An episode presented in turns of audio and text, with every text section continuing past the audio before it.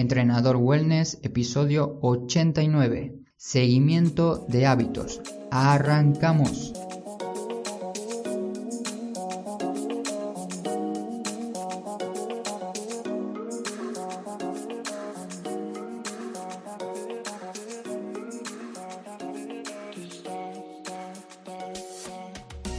Muy buenas a todos, con este nuevo episodio quiero ayudarte a que encuentres tu manera para que realices el seguimiento de tus hábitos. En este caso nos vamos a enfocar en hábitos saludables relacionados con el ejercicio, alimentación y descanso. Distintos hábitos que nos vuelven más productivos en las áreas que te mencioné y tendrán un efecto en tu salud en general.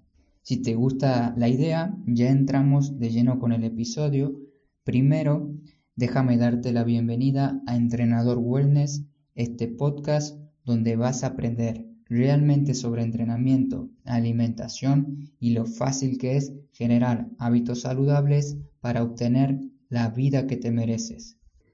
Y muchas gracias a todas las nuevas personas que se sumaron esta semana a escuchar el podcast porque vi un subidón bastante grande en las suscripciones de estas últimas semanas Así que cualquier duda que tengan o consulta la pueden hacer llegar en los comentarios de los episodios o en mi página de contacto. También les recuerdo que pueden suscribirse a este programa en cualquier plataforma de podcast, ya sea iVoox, Spotify o iTunes. Y el contenido que van a escuchar hoy, las definiciones y todo lo que voy a mencionar en un momento, es gracias a distintas lecturas que tuve de libros relacionados con los hábitos que les voy a dejar de referencia al final del episodio por si alguno quiere profundizar más en estos temas. Déjame darte algunos ejemplos de hábitos para que coloques en las planillas que te hablaré en unos minutos. Algunos hábitos saludables para iniciar pueden ser leer una página de un libro que te guste, realizar 10 sentadillas, realizar 5 minutos de movilidad antes de ir a dormir, escribir en un diario, meditar 2 minutos, caminar 20 minutos o estudiar un nuevo idioma 20 minutos. Como escuchaste, coloqué distintos hábitos muy sencillos. Así esto tenga sentido, debemos empezar lo más simple posible para poder realizar el seguimiento de hábitos. Según James Clear, el seguimiento de hábitos es una forma simple de medir si usted hizo un hábito. Así lo define él. Y existen muchas maneras de hacer este seguimiento. Quizás a medida que vayas escuchando este episodio te surja alguna nueva que no mencione aquí.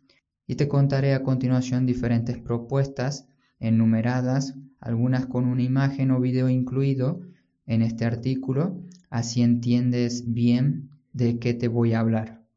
La primera manera de hacer un seguimiento de hábitos es la manera más tradicional, la manera más sencilla y simple sería conseguir un calendario, no importa el tamaño, puede ser pequeño, mediano o grande, e ir tachando cada día que cumples el hábito que te propusiste. Por ejemplo, si quieres empezar a entrenar en casa los lunes, miércoles y viernes, marcas un cuadrado esos días en tu calendario y cada vez que los cumplas a ese nuevo hábito lo vas tachando. La segunda manera es utilizando un cuaderno o una hoja para que vayas tachando cada día y te dejo un modelo en mi web para que veas a qué me refiero y cómo hacerlo. Es bastante fácil. Colocas el hábito que quieres cumplir al principio de la hoja y a la derecha un número, el 1, 2, 3, 4 y así sucesivamente hasta el 31, que serían los días. En la parte de arriba colocas el mes y según el mes en el cual estés debes tacharlo. Luego en otra hoja tienes que hacer una copia de esto con el siguiente mes para continuar con el mismo hábito o agregar otro en el caso de que te sientas capaz de agregar otro. La tercera manera de hacer un seguimiento de tus hábitos es también utilizando un papel o cuaderno, pero esta vez va a ser un poco diferente. Al principio de la hoja irá un número y a la par la letra del día que le corresponde ese número. y más a la derecha escribirás el hábito que deseas lograr para poder ir tachándolo con una X. Además, en este caso, este formato te sirve para que anotes distintos registros o notas de hechos que sucedieron y no te dejaron cumplir ese hábito, para que en un futuro puedas analizar por qué no lo hiciste, por qué te costó tanto ese momento hacerlo y cómo hacer para que esto no vuelva a suceder. En este caso te dejaré un video con la explicación de esta propuesta. La cuarta manera de hacer un seguimiento de hábitos es mediante una aplicación. Por ahora estamos hablando mucho de lápiz y papel y es una excelente forma para no estar siempre pendientes de computadora, tablet o celular. Pero también existe el modo digital, que es hacer el seguimiento con una aplicación, que a mí me funcionó muy bien durante un tiempo, pero como sabes que quiero intentar de no estar todo el día con el teléfono, utilicé más las otras alternativas. Pero pongo esta por si alguno la quiere probar. La aplicación se llama Loop, analizador de hábitos, y la puedes encontrar en la Play Store. La quinta manera es hacer un seguimiento de hábitos con hojas de cálculo. Esta forma también la estuve probando, hacerla mediante las hojas de cálculo de Google, sería un Excel. Nuevamente te recomiendo que empieces lo más fácil posible, lo más simple. Si quieres hacer una planilla, hazla sencilla, sin complicaciones. Más adelante en este artículo te quiero dejar una hoja de cálculo hecha por mí, que seguro la iré mejorando para que sea más funcional cada vez que la actualice. Y si quieres encontrar muchos otros modelos de seguimiento de hábitos, puedes buscar tranquilamente en YouTube. Vas a encontrar muchas personas que pasan horas y horas editando sus cuadernos y hojas para un seguimiento de hábitos.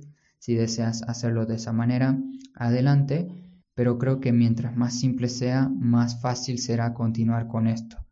También puedes inspirarte de ilustraciones, dibujos, si buscas seguimiento de hábitos en Pinterest. Es otra manera de buscar modelos más creativos para tu seguimiento. Una vez que sabes las distintas maneras de hacer un seguimiento, te quiero contar errores comunes con el seguimiento de hábitos para que no los cometas. Un error que cometí al empezar con esto de un hábito nuevo, en este caso el hábito de aprender checo e inglés, fue que coloqué dos horas por día de uno o los dos idiomas.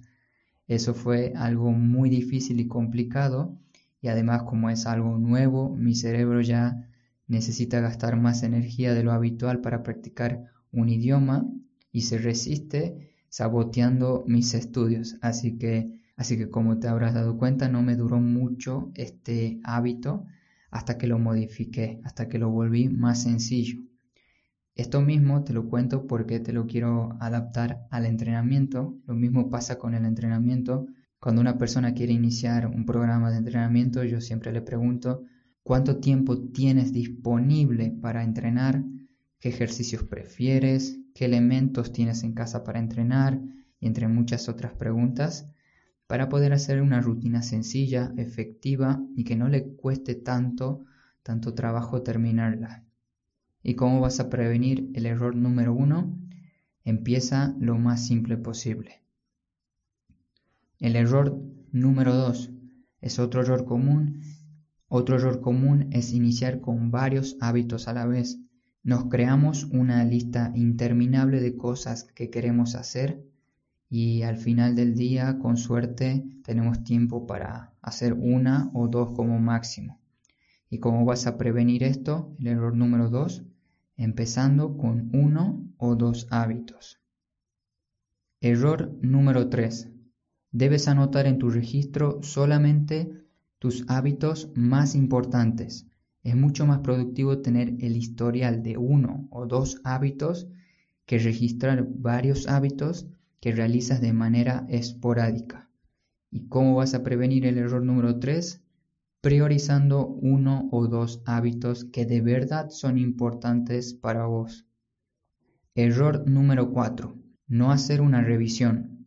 La medición de tus hábitos deben ser lo más automatizados posibles. Por ejemplo, si utilizas alguna pulsera o reloj que te controla los pasos, o bien un celular con una aplicación de podómetro, automáticamente esa aplicación o el reloj que llevas va a tener un control de tus pasos, horas de sueño, calorías, entre otro tipo de datos. Ya sé que estos datos no son 100% fiables, pero ahí ya tienes un poco de información para analizar. Una vez que tienes la información que necesitas para analizarla, el siguiente paso sería revisarla mensualmente o semanalmente, dependiendo del hábito. Al principio, cuando empezamos el episodio, te hablé de hábitos diarios, leer, meditar, realizar ejercicio, etc. Ahora déjame comentarte algunos ejemplos de hábitos mensuales y semanales. En cuanto a los hábitos mensuales, te coloco algunos que yo estoy realizando ahora mismo. Cada mes analizo y veo mis finanzas, mis ingresos y gastos. En cuanto a lectura, procuro por lo menos leer un libro al mes. En cuanto al entrenamiento, modifico y corrijo mi entrenamiento, mi rutina para el siguiente mes. En cuanto a la organización de la computadora y celular, elimino fotos, ordeno archivos y ese tipo de cosas para que no esté todo desorganizado. En cuanto a la limpieza de mi casa, hago una limpieza profunda cada mes. Y los hábitos semanales, cada semana, los domingos por la mañana, suelo revisar los hábitos semanales para mantenerme bien organizado semana a semana. Los hábitos semanales que sigo ahora mismo son varios de alimentación, entre ellos analizar y organizar mi menú de comidas, buscar recetas nuevas saludables para probar una nueva. En cuanto al blog, selecciono algún artículo que me interese de entrenamiento, de salud, de productividad para leer. En cuanto al podcast, escribo y grabo un episodio nuevo para el podcast. En cuanto a las consultas, respondo emails, mensajes y consultas que ustedes me hacen. En cuanto al entrenamiento online, analizo, corrijo y converso con mis alumnos online. Y semanalmente también el entrenamiento presencial que estoy dando ahora en República Checa. Veo la ficha de seguimiento de mis alumnos para ver cómo vamos, qué mejorar, qué tenemos que hacer, etc. Y mi vida personal veo alguna que otra tarea que pueda hacer que no tenga nada que no tenga nada que ver con los entrenamientos aunque es complicado, pero lo intento. Cada uno tendrá sus hábitos diarios, semanales, mensuales, anuales, etc. Tu trabajo sería ver qué tienes que revisar y lo que utilizo en este caso es Google Calendar. Cada fin de mes y semana analizo diferentes hábitos que fui formando a lo largo de los años. Esta aplicación de Google Calendar, seguro sabes, tiene un recordatorio. Ahí puedes configurar para que te avise o no lo que tienes que hacer. Muchas veces hablamos de lo malo de la tecnología, pero estas pequeñas cosas pueden ayudarte a que tengas un estilo de vida con menos estrés y mucho más organizado. ¿Y cómo prevenir el error número 4, que era no hacer una revisión? Colocando un recordatorio en tu aplicación de calendario favorita para que te avise cuándo tienes que hacer dicha revisión.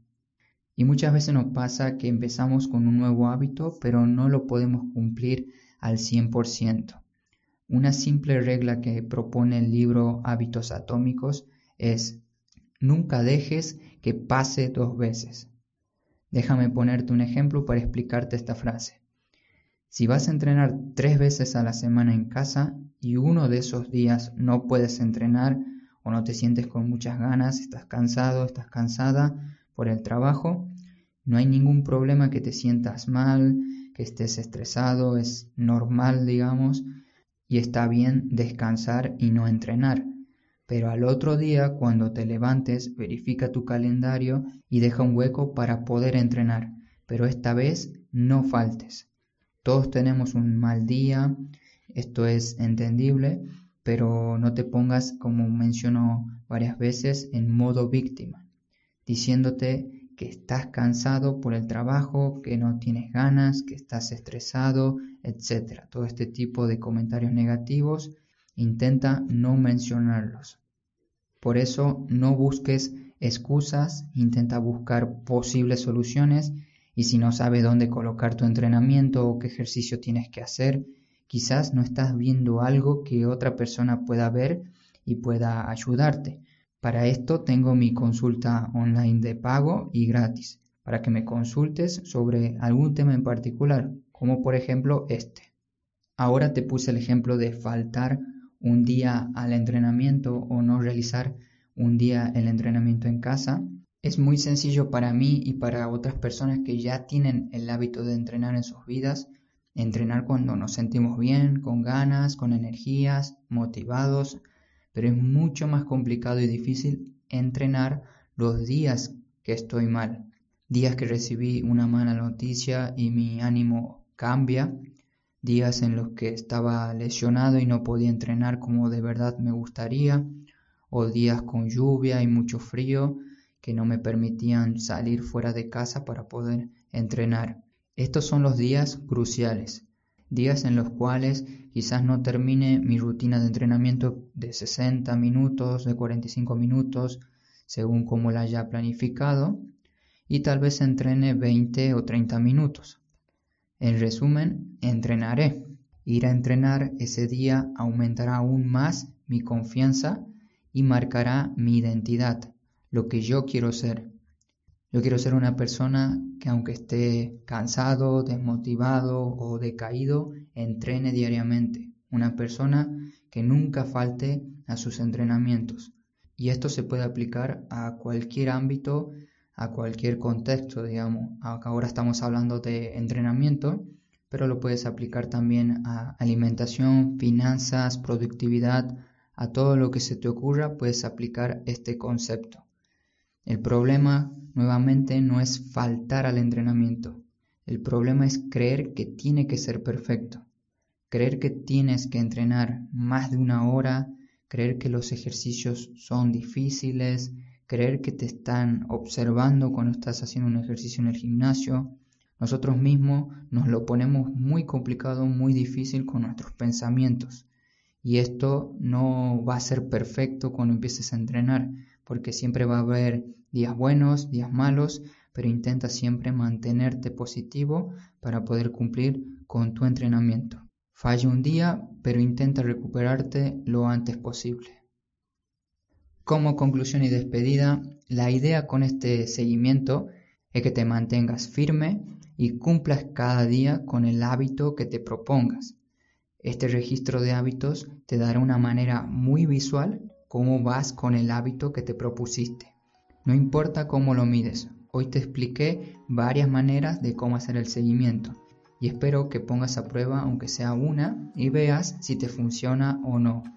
Estos últimos episodios del año los quiero enfocar más en temas relacionados con productividad y sistemas para que puedas organizarte mejor.